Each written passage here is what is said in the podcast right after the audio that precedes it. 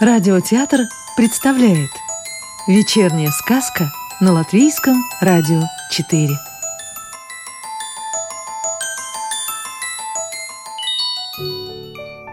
А сегодня слушаем продолжение сказки «Небывалый воробушек» автора Викса в переводе с латышского Нины Бать. Прошло несколько дней, и воробушек заскучал. И тогда он написал сизоворонке письмо. Вложил письмо в конверт, заклеил и вдруг спохватился. Он же не знает адреса. До сих пор так и не знает, где она живет. Воробушек очень разволновался. «Хм, хорош, нечего сказать. Нельзя же посылать письмо без адреса. Как быть?» Воробушек нахмурил лоб, чтобы легче думалось и гадалось, где Сизоворонкина жилье. Но такое средство не помогло. Он поскреб в затылке, и это не помогло. Тогда он прибегнул к самому надежному способу. Поковырял лапкой в клюве, хоть и без сноровки, зато усердно. А когда и это не помогло, он посмотрел на небо точь-в-точь, как школьники иной раз смотрят на потолок, когда учитель задаст трудный вопрос. Глянул воробушек вверх, да так и замер. На ветке цветущей черемухи сидит сизоворонка. Воробушек смутился — Ему показалось, сизоворонка притворяется, что его не видит. Она смотрит совсем в другую сторону, будто и не замечает, как он хмурит лоб, скребет в затылке и ковыряет лапкой в клюве. Да-да, она смотрит в другую сторону, нарочно.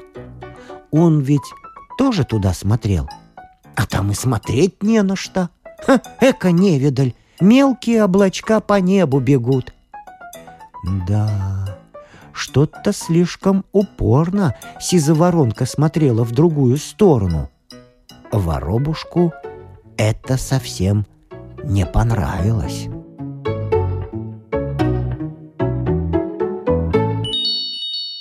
Прошло еще несколько дней, и воробушек решил, что он сизоворонке больше не нравится – и она не хочет с ним дружить. Конечно, иначе бы она давно прилетела, а ее все нет и нет. И зря он лоб хмурил, в затылке скреб и лапкой в клюве ковырял. Ох уж этот ее взгляд, ничего не вижу, ничего не замечаю. Уж этот ее вид, никакой, дескать, дружбы между нами не было. А, что ж, Нечего сидеть и печалиться, время терять, — решил воробушек. Пора и повзрослеть. Обучусь-ка я разному поведению и правилам вежливости. Но ведь это, ох, как трудно. И тут непременно нужно хорошее настроение. А без сизоворонки ему ужасно грустно. «А я полечу и разыщу ее!» — подумал воробушек вслух. Надо сказать, воробьи очень редко думают вслух. Было уже за полдень. Июльское солнце пекло изо всех сил. От жары воробушку очень хотелось пить. Приходилось то и дело искать ручей или родник и, напившись в волю, отдыхать в холодке. В такой зной птицы ищут убежище под густыми ветвями деревьев или прохладных дуплах – куда не добираются палящие лучи солнца. Кругом тихо-тихо, даже слышно, как в сухой траве шуршит проворная ящерица. Сперва воробушек не знал, боятся ему ящериц или нет. Но потом приметил, какие они пугливые, и давай их гонять. «Э, молодец я!» — похвалился воробушек. «Отличную игру придумал!» Так, гоняясь за ящерицами, воробушек долетел до небольшого озерка. Он огляделся. Надо бы подыскать прохладное местечко в тени прибрежных кустов. И вдруг на другом берегу воробушек заметил что-то большое, красивое, переливчатое.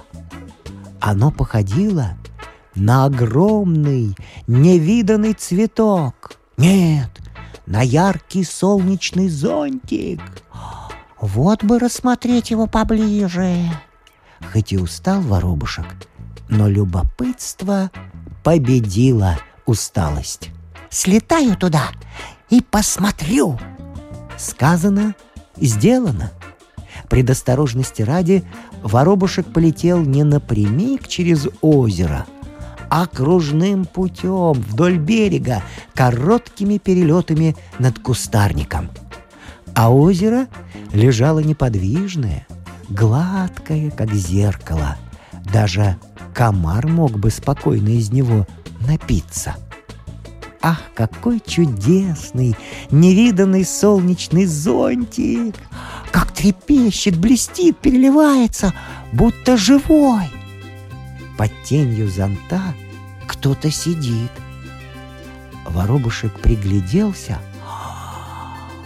Да так и застыл, разинув клюв. Под зонтом, в тени, сидит сиза воронка. А зонт никакой это не зонт, а веер павлиньего хвоста. Воробушек страх как разволновался — ни чуточки не успокаивало его и то, что у павлина было на редкость глупое выражение лица. Да, такое глупое, глупее не бывает.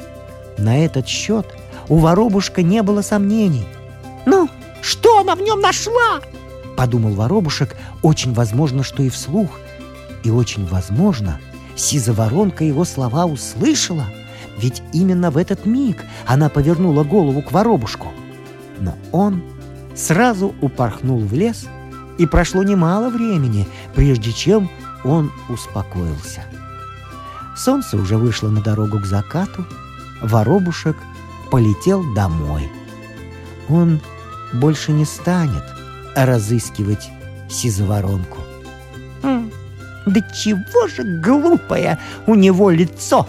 — повторял себе воробушек опять и опять.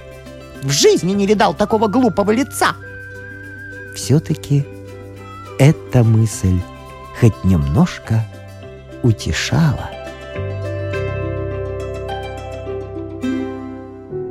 Сказку читал актер Рижского русского театра Вадим Гроссман. А завтра вечером слушайте следующую волшебную историю.